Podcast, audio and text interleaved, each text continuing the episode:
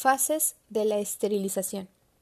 La esterilización es el proceso mediante el cual se alcanza la muerte de todas las formas de vida microbiana, incluyendo bacterias y sus formas esporuladas altamente resistentes, hongos y sus esporos y virus. Se entiende por muerte la pérdida irreversible de la capacidad reproductiva del organismo. La esterilización tiene como objetivo la eliminación total de la flora microbiana de cualquier superficie. La esterilización se puede llevar a cabo mediante métodos físicos y métodos químicos.